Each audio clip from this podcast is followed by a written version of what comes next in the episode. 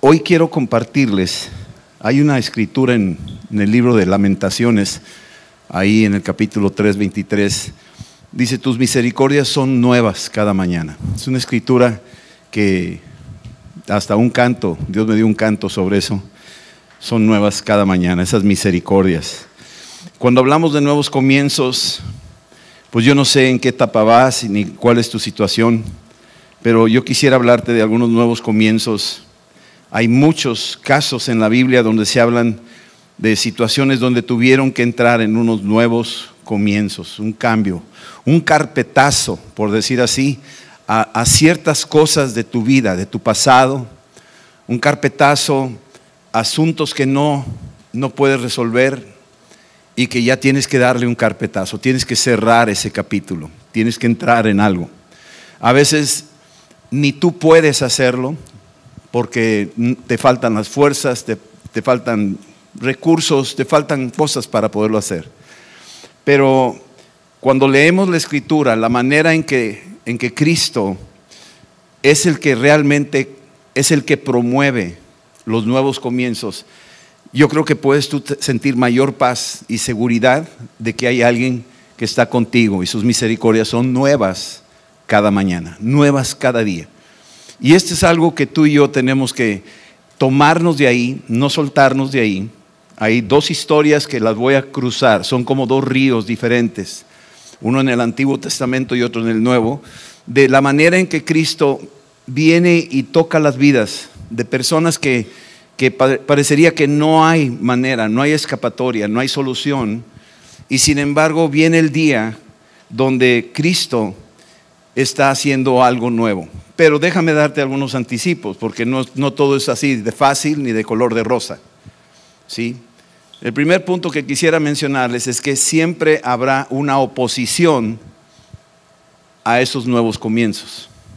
Habrá una oposición a esos nuevos comienzos. Tienes que estar enterado, no te sorprendas, no te asustes, no te desanimes, no te dejes intimidar, pero va a haber oposición. En el capítulo 4 de Marcos, aquí estamos viendo en el versículo 35 que aquel día, cuando llegó la noche, le dijo Jesús a sus discípulos, pasemos al otro lado, y, despidiendo la multitud, ¿sí? lo tomaron que estaba en, en la barca, y había también con él otras barcas, pero se levantó una gran tempestad de viento y echaba las olas en la barca, de tal manera que ya se anegaba. Y él estaba en la popa durmiendo sobre un cabezal, y lo despertaron sus discípulos y le dijeron, Maestro, ¿no tienes cuidado de, que perecemos? Y levantándose y reprendió al viento y dijo al mar, Calla, enmudece. Y cesó el viento y se hizo una grande bonanza. Y les dijo, ¿por qué están así, amedrentados? ¿Cómo es que no tienen fe? Entonces temieron con gran temor y se decían el uno al otro, ¿quién es este que aún el viento y el mar le obedecen. Yo quiero decirte que cuando hay estos nuevos comienzos, hay una oposición y pensaríamos que la oposición que estamos viviendo es la única oposición. Pero quiero decirte que detrás de esa oposición hay otra oposición. Es como tratar de pegarle a un objetivo, le pegas y ya me lo eché, pero el atrasito está otra está el francotirador, está más complicada la cosa. Y Jesús de alguna forma deja la multitud y se va en la barca con sus discípulos y no les dice nada a los demás. Dice que estaba dormido en la barca. Probablemente ahí en ese descanso, dice Jesús que él no hace nada si no ve al Padre hacerlo, si, no hace nada a menos de que el Padre le diga que lo haga y probablemente estaba recibiendo ya instrucciones y dejó a esa multitud, toma la barca y sale en una dirección donde de repente lo sorprende una tempestad. Y está entrando el agua a la barca y la barca se parece que está hundiendo y los discípulos están todos desesperados. Para empezar, pues no sabemos a dónde vas y menos nos acabas de meter en esta situación. Mira la tempestad, se, se está anegando la barca. ¿Qué no tienes cuidado de nosotros? Y Jesús les reprende y les dice, ¿por qué se dejan amedrentar? Esto no es nada, esta batalla es de párvulos. Prepárate, vas a entrar a la universidad de las batallas. Vas a entrar a la universidad de los conflictos. Esto no es nada. Y reprendió las olas y reprendió el viento y se calmaron y se quedaron todos asustados y dijeron, oye, este hombre que va con nosotros, todo lo que, lo que emprende prospera, todo lo que él hace funciona. Entonces, tienes que entender que todavía no está clara la, misión. Jesús todavía no define, no, no, dice hacia dónde va y qué, tiene. Pero Él en su agenda tiene una cita, tiene un, tiene un momento, tiene un plan. Lo que está pasando ahorita en el mundo, todo esto que vivimos, parecería que es la tempestad y la única. Yo quiero decirte que no, probablemente venga una más grande.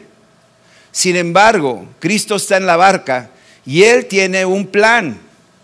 Y Él dice, prepárate porque viene nuevos comienzos. Yo voy a hacer cosas nuevas y las vas a ver. Eso de que reprendí el mar y las olas y se apaciguaron, eso no es nada.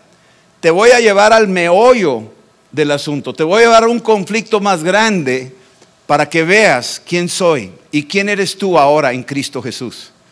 Entonces la primera porción es la tempestad que está frenando la barca y tratando de ahogar a Cristo, ahogar a los discípulos, ahogarlos, asfixiarlos. Para el capítulo 5 empieza a tomar forma ese nuevo comienzo. Empieza a brincar un obstáculo y ahora desembarca en versículo 1. Vinieron al otro lado del mar, a la región de los Gadarenos. Qué raro que escogieron esa ruta. La región de los Gadarenos era una región que no era particularmente judía. Ahí tenían eh, criaderos de cerdos. Los judíos no comen carne de cerdo. Se la perdieron, ni modo. Pero quiero que entiendan, dentro, dentro de lo que es el, el proyecto de Cristo, primero tienes que entender que hay una oposición a ese nuevo comienzo. Pero ahora los discípulos van con Jesús y hay incertidumbre en los nuevos comienzos. Es algo incierto. Ellos no saben qué sigue. Ellos no entienden todavía. Van detrás de Él, siguiéndolo, cautelosamente, no soltándolo. Y los lleva a este punto, a Gádara.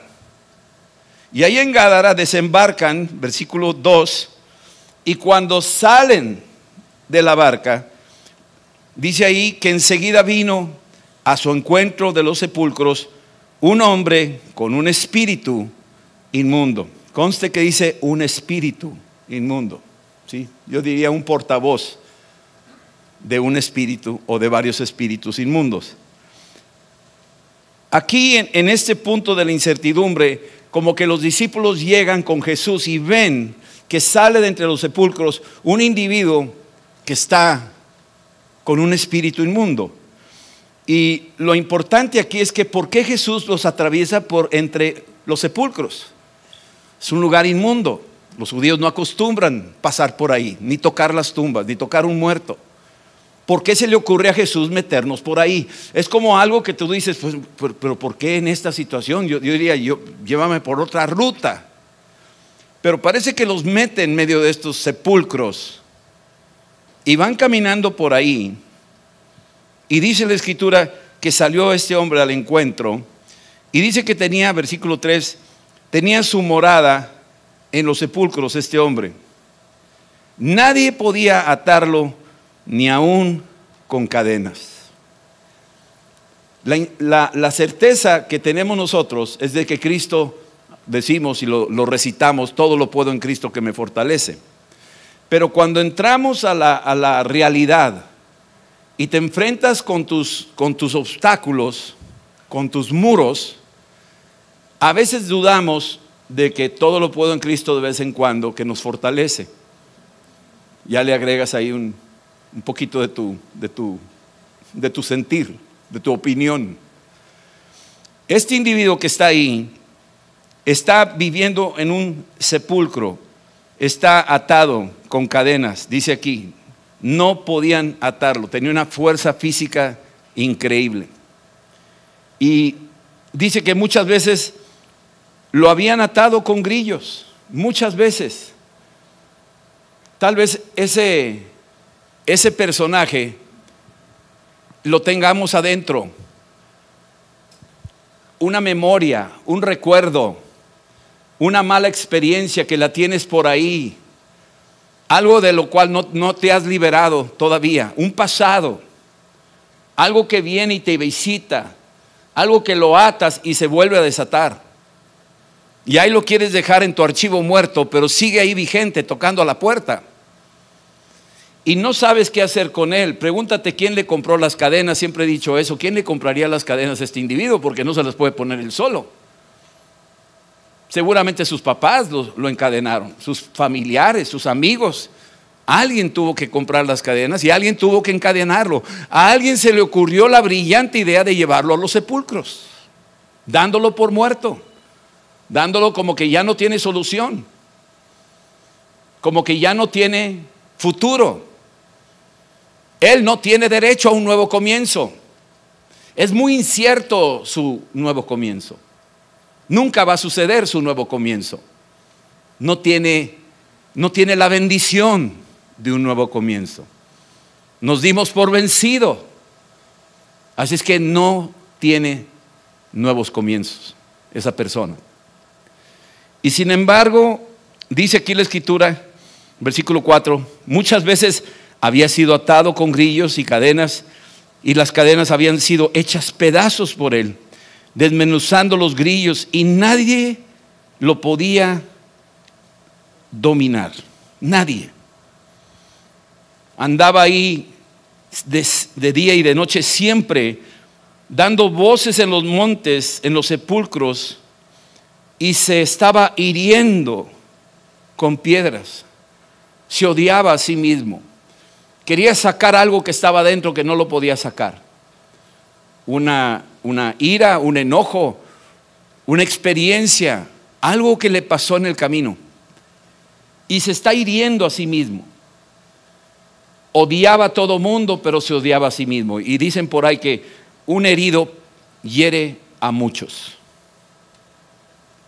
Este hombre estaba herido y probablemente si lo soltaban y lo ponían en medio de la ciudad, podía herir a medio mundo. Un herido puede herir a muchos. Cristo quiere llevarlo a un encuentro, a un punto. Y aquí es donde entramos nosotros en la, la manera en que Cristo derriba muros en las personas, derriba murallas, derriba fortalezas que existen estos muros los levantamos nosotros o nos ayudan a levantarlos o nos los levantaron nuestros padres, nuestros amigos, las circunstancias, las experiencias, la cultura, las tradiciones, la religión. Se levantan muros. Y esos muros, en vez de protegerte, realmente están protegiendo un bastión del diablo. Es, es una trinchera del enemigo. No son muros de protección como el cerco de fuego que pone el Señor alrededor de su pueblo, no. Estos son muros que el enemigo quiere poner alrededor de ti para mantenerte atrapado, para mantenerte esclavizado. Y entonces, dice aquí en el capítulo 2, yo quiero llevarte al capítulo 2 de Josué para que hagamos el cruce de los dos ríos que les decía, de los dos testimonios. En el capítulo 2 de Josué nos habla la historia de una mujer llamada Raab. Y me dice a mí la historia, es una historia muy interesante, que había ahí en, ese, en esa ciudad de Jericó, que era la primera ciudad que el pueblo de Israel iba a entrar, ya habían salido de Egipto, ya habían salido 40 años del desierto de andar vagando por ahí, y les había dicho el Señor que iban a cruzar el Jordán y Josué profetizó que mañana hará Dios grandes cosas entre nosotros. Mañana es un día de nuevos comienzos, prepárense, Dios va a hacer grandes maravillas. Eso viene en el capítulo 1. Pero en el capítulo 2, cuando ya llegan, dos espías llegan a la ciudad de Jericó. Era la primera ciudad de la tierra de promesa que tenían que conquistar. Y en esa ciudad estaba una una ramera, su nombre era Raab. Raab recibe a los espías y los esconde en su casa. Se esconden estos espías que envía Israel, que envía Josué, y Raab los recoge y los esconde en su casa. A mí me parece muy interesante que haya llegado estos espías a la casa de una prostituta. No sé si llegaron a un bar para pasar como X, pero cuando llegaron, corrió la voz de que habían llegado dos espías a la, a la ciudad, ¿sí? Y que se había escondido, que se habían metido ahí, en la casa de esta mujer. Versículo 2, y fue dado aviso al rey de Jericó, diciendo, he aquí que hombres de los hijos de Israel han venido aquí esta noche para espiar la tierra. Y entonces el rey de Jericó envió a decir a Rab, saca a esos hombres. Wow. O sea, corrió el chisme. Wow. Ya sabes que pueblo chico, chisme grande. Entonces se enteraron de que ahí estaban escondidos los espías. Y Raab hace todo lo posible por esconderlos, los mete en un lugar, los esconde, los cubre y miente. Así que pues ya de por sí es prostituta, ya puede mentir, pues un, un pecado más, un pecado menos, pues ya estás, ¿no? Sin embargo, ella tiene un temor porque ella sabe que hay algo especial.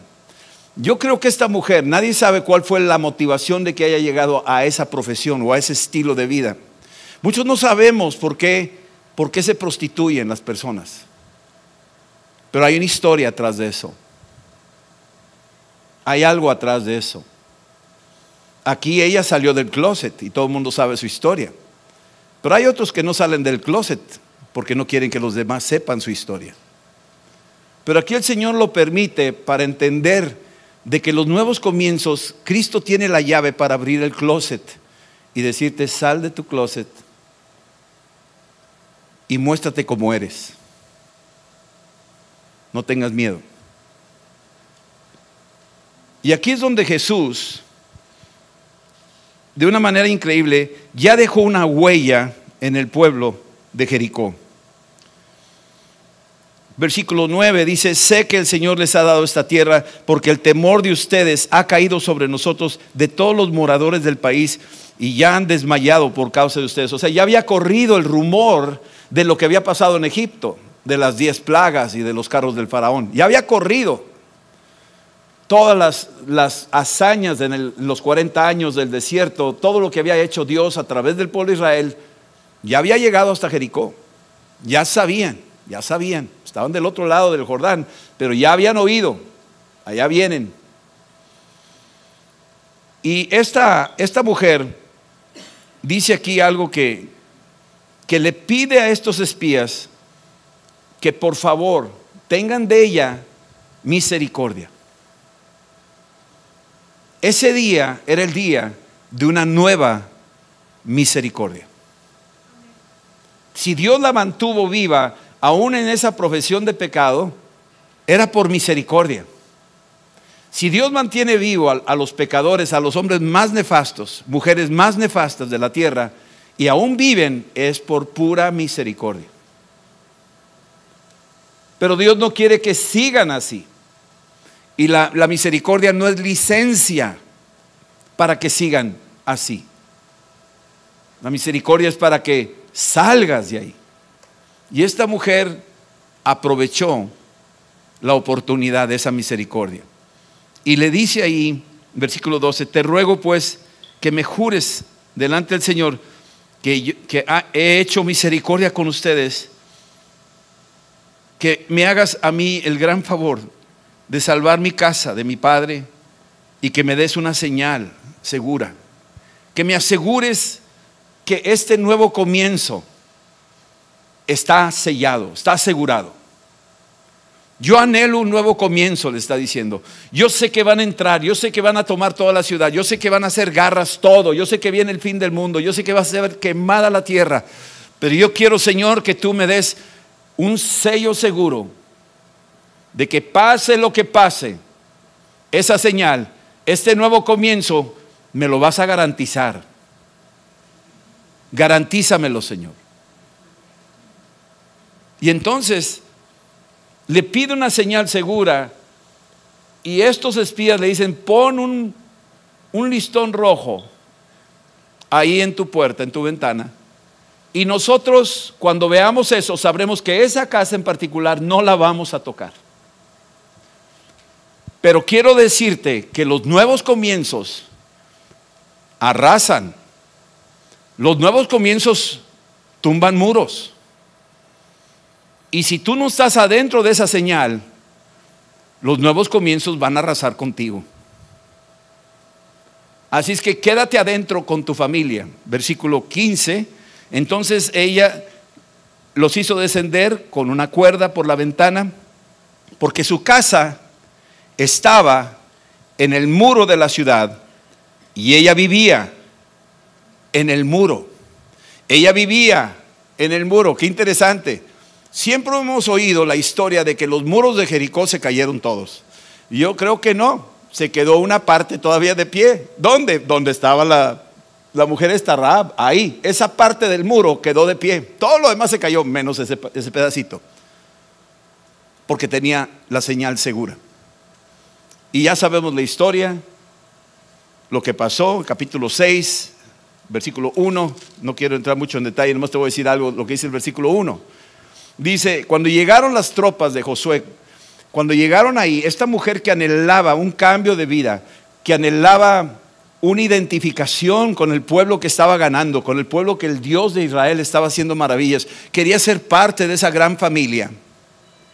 Le dice el Señor, sí, te voy a dar una señal segura, nomás mantente dentro de esa señal segura. He hablado con personas que dicen, no, yo, yo una vez salvo, ya estoy salvo.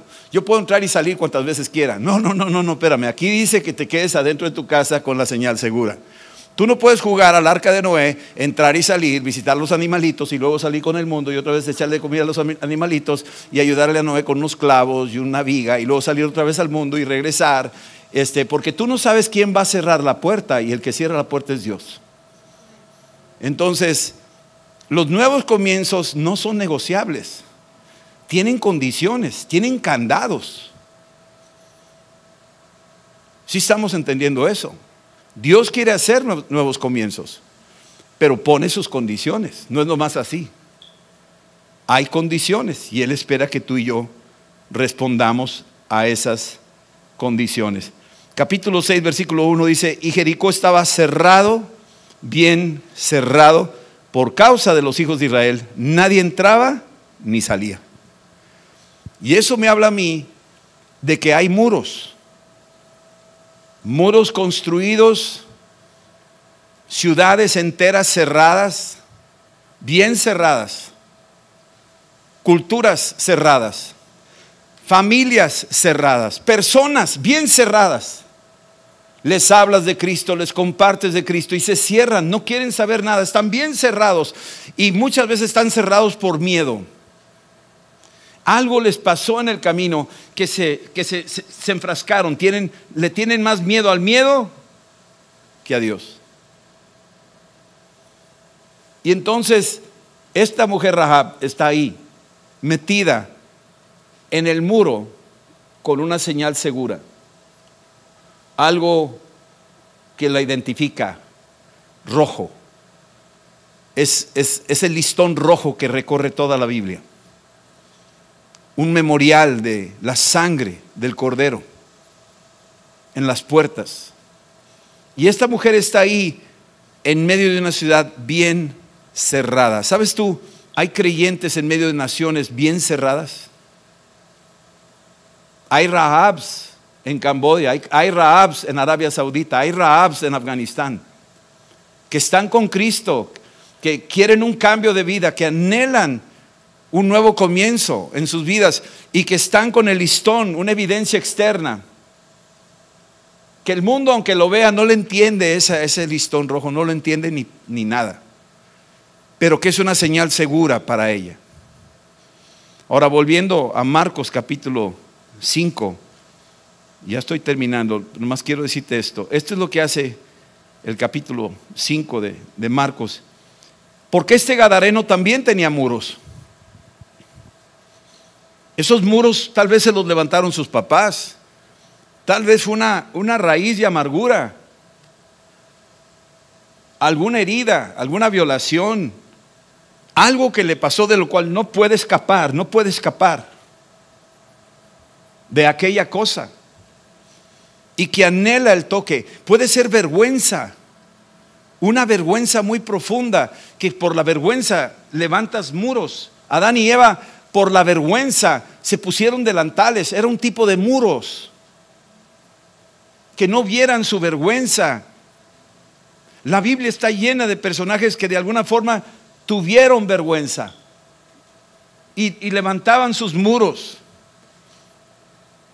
El rey David cuando, cuando se metió con Betsabé y mató ahí a, a este Urias y hizo todo lo que hizo. Se, cubrió, quiso aparentar, puso muros. Pero Dios quería cambiar eso y le quería decir, no David, no te quedes ahí, yo quiero hacer un nuevo comienzo en tu vida. Es que no va a ser nuevo comienzo, yo ya estoy atado a lo que hice, yo, yo no tengo perdón de Dios, yo no tengo solución, yo me voy a quedar aquí encerrado hasta que me muera.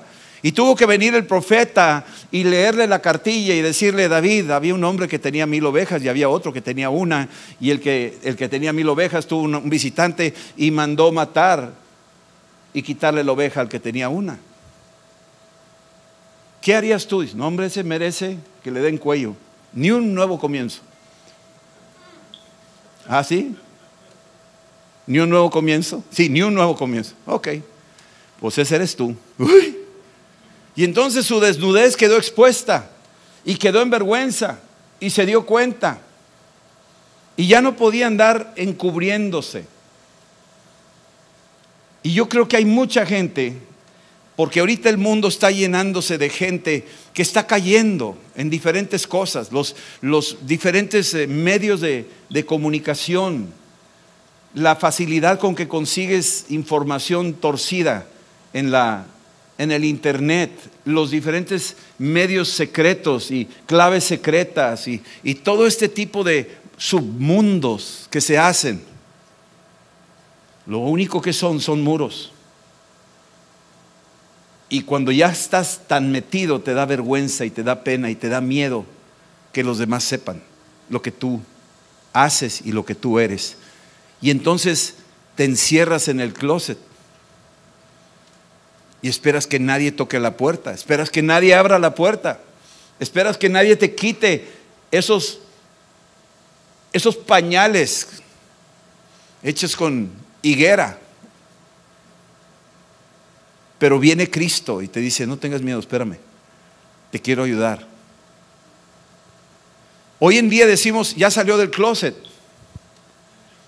Y es alguien que le dice, me vale lo que diga el mundo, pero por dentro están acorralados, están buscando con quién esconderse para, para hacer el club de los escondidos, aunque parece que están en plena libertad, pero están, están encerrados en algo. Pero hoy quiero decirte, tú puedes salir del closet y Cristo te puede ayudar. No tengas miedo. Él te puede ayudar. Él te quiere sacar de ahí. Y va a darte una señal segura. Los demonios operan aquí en capítulo 5, dice aquí, versículo 6 cuando vio pues a Jesús lejos, corrió y se arrodilló ante él. Yo nunca he visto el diablo que corra hacia Jesús. Los diablos huyen. Aquí estamos viendo un hombre que está luchando con una doble personalidad. Un hombre poseído por demonios, lleno de odio y rencor, pero un hombre que anhela salir del closet. Un hombre que anhela salir de sus muros. Un hombre que ya no quiere aquello, que quiere un nuevo comienzo, pero no sabe cómo. Y los demonios aprovechan y son tan abusivos que cuando un demonio pega, viene el otro y son montoneros.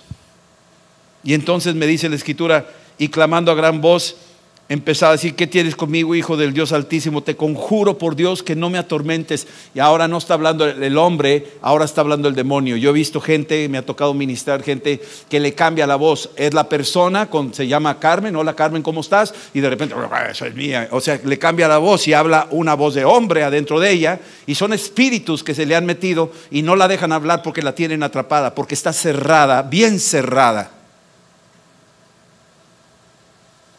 ¿Sí estamos? Y entonces Jesús le decía, sal de este hombre, espíritu inmundo. Conste, Jesús le está diciendo una y otra vez, o sea, la primera debería de correr, no, era Jesús. Pero aquí le decía, le decía, sal de este hombre, y no sale. Y Jesús, el rey de reyes, Señor, Señor, le está diciendo, sal. No, sal, no, porque el corazón de esa persona está tan atemorizada, tan atada, tan enredada, que piensa que, que, lo van a matar esos demonios que traen adentro. Lo amenazan estos espíritus. Si tú haces eso, te vamos a matar. Te vas a morir. Y entonces hay una lucha y no sueltan fácilmente. Y aquí lo que Cristo quiere es la voluntad de esa persona. Cristo quiere tu voluntad. Él quiere que tú decidas. Él no va a decidir por ti. Tú tienes que decidir. Y entonces le pregunta a los demonios cómo se llaman, dice, somos legión, somos muchos. Así es. O sea, puede venir el espíritu de suicidio a través de, una, de un maltrato, una herida, qué sé yo, y luego viene un espíritu de depresión, y viene un espíritu de miedo, y viene un espíritu de engaño, y viene un espíritu de odio, y entonces se te llena una jauría, se te convierte un mosquero, aquello, aquel pecado, se te convierte en un punto de reunión de todas las moscas. Esto fue lo que le pasó a este muchacho. Pero aquí dice que estaba cerca un monte con, muchos cerdos y le rogaron a Jesús, diciendo, envíanos a esos cerdos, no nos saques de esta región. Ellos ahí en el versículo 10 dicen, no nos saques de esta región, ellos operan por regiones. Regiones a nivel ciudad, regiones a nivel colonia, regiones a nivel nación trabajan por regiones. Y ellos quieren mantener la región. Y esa región incluía el mar de Galilea. Por eso cuando iban llegando se soltó una tempestad para frenar el desembarque de Cristo. Para que no haya un nuevo comienzo. Pero Cristo tumbó el primer obstáculo y se fue al segundo obstáculo. Porque los nuevos comienzos de Cristo son imparables.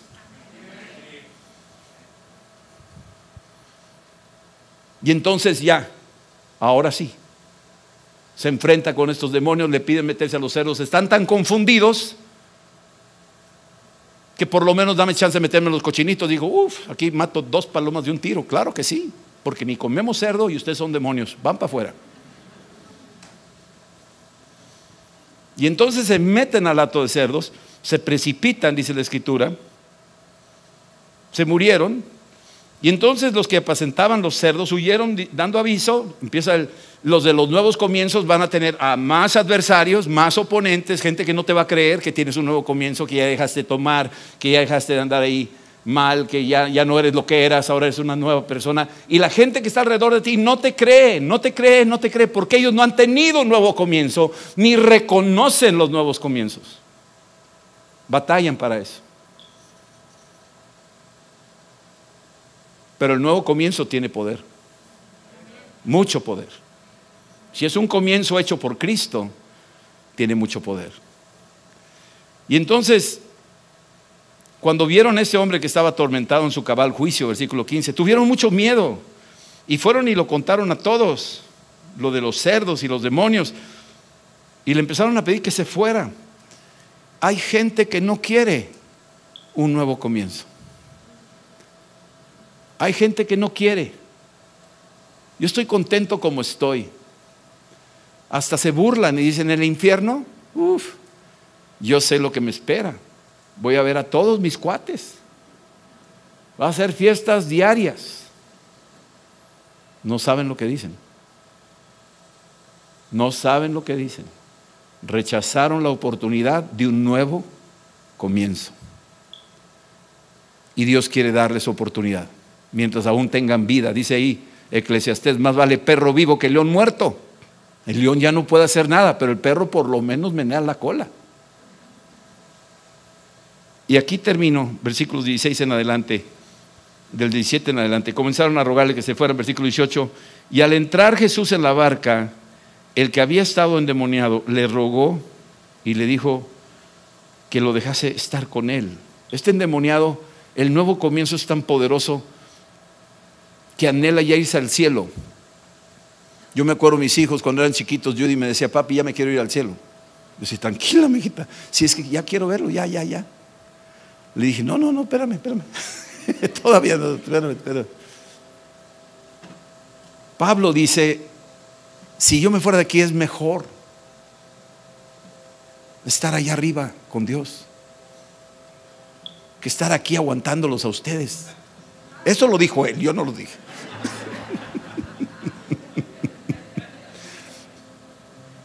Pero entendamos algo. Este quería estar con Jesús. Y Jesús dijo, no muchacho, espérame. Tú tienes un nuevo comienzo. Ahora ve y expande nuevos comienzos a los tuyos. Y aquí dice, versículo 19, Jesús no se lo permitió, sino que le dijo, vete a tu casa y a los tuyos y cuéntales cuán grandes cosas el Señor ha hecho contigo y cómo ha tenido misericordia nueva cada día te llegó a ti. Hoy es un nuevo comienzo. Ve y platícaselo a los tuyos.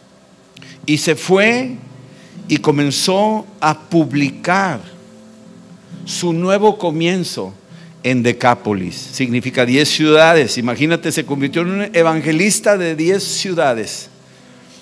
Empezó a decirles cuán grandes cosas había hecho Jesús con él. Y todos, todos se maravillaban por ese nuevo comienzo. Seguramente hubo quienes se acercaron y dijeron, si a ti te cambió, yo quiero también cambiar. Yo quiero un nuevo comienzo también. Y empezó a, ser un pescador de almas. Este hombre que estaba tirado al catre, que estaba perdido. Un día llegó un hombre que estaba loco a mi oficina. Yo tenía un negocio cerca de un centro psiquiátrico y este tipo andaba en harapos, desnudo, por la calle. No sé si los han visto ahí con los pelos así parados y andan por las carreteras. Bueno, de esos hay muchos. Ahí había uno. Y este, como teníamos un portón grande, se metía y traía una bolsa de huesos de gallina y otra de fichas y otra de cosas y las tiraba ahí, ahí cerquita de la puerta. Y yo decía, oye, esto es mala fama, o sea, que se lo lleven, ¿no? Y yo no sabía qué hacer con él, pero me daba mucha cosa. Y agarraba una piedra y le hacía así, este es un coco, me decía, este es un coco. Y yo decía, wow, tanta fe tiene que cree que hay agua adentro. O sea, imagínate, o sea, más que yo. Pero yo no era creyente todavía, no, no tenía conocimiento de Cristo ni el poder del Espíritu Santo. Y este hombre entraba y salía, andaba por las calles. Y un día lo perdimos de vista. Y estaba yo en la oficina. Y llegó un día donde se acercó el administrador y me dijo, oiga, hay una persona allá adentro que, lo busca. dije, ah, sí, pásale. Total, pasó, un hombre vestido normal. Y dice, hola, ¿qué tal, ingeniero? Le dije, hola, ¿qué tal? ¿Cómo estás? Dijo, venía a levantar un pedido, pásele, pásale, siéntese. Se sentó y empezamos a platicar y así estábamos levantando el pedido. Y volteé y me le quedé viendo y se me quedó viendo y, sonrió. Y le dije, oye, no te conozco a ti. Y me dijo,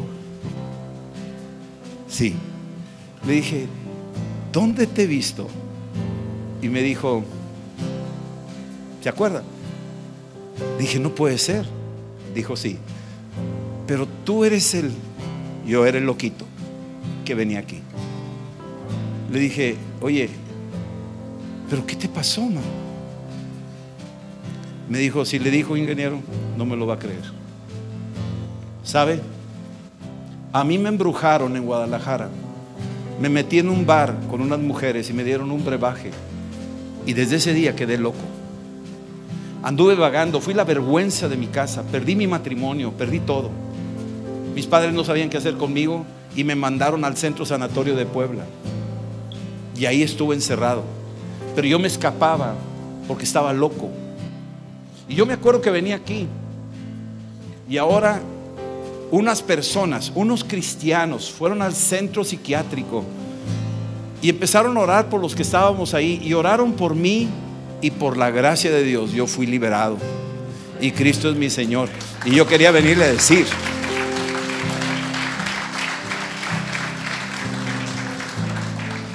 Yo lo viví, yo lo vi. Es verdad.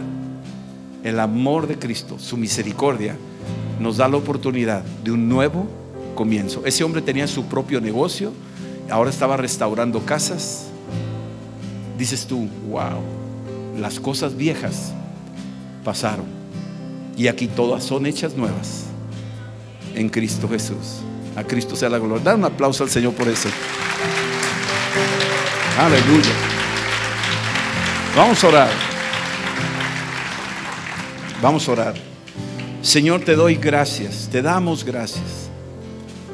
Porque tú eres bueno. Por tus, misericordias que son nuevas cada mañana. Oro, Señor, por los que estuvieran aquí necesitando un nuevo comienzo. Oro por los que están escondidos.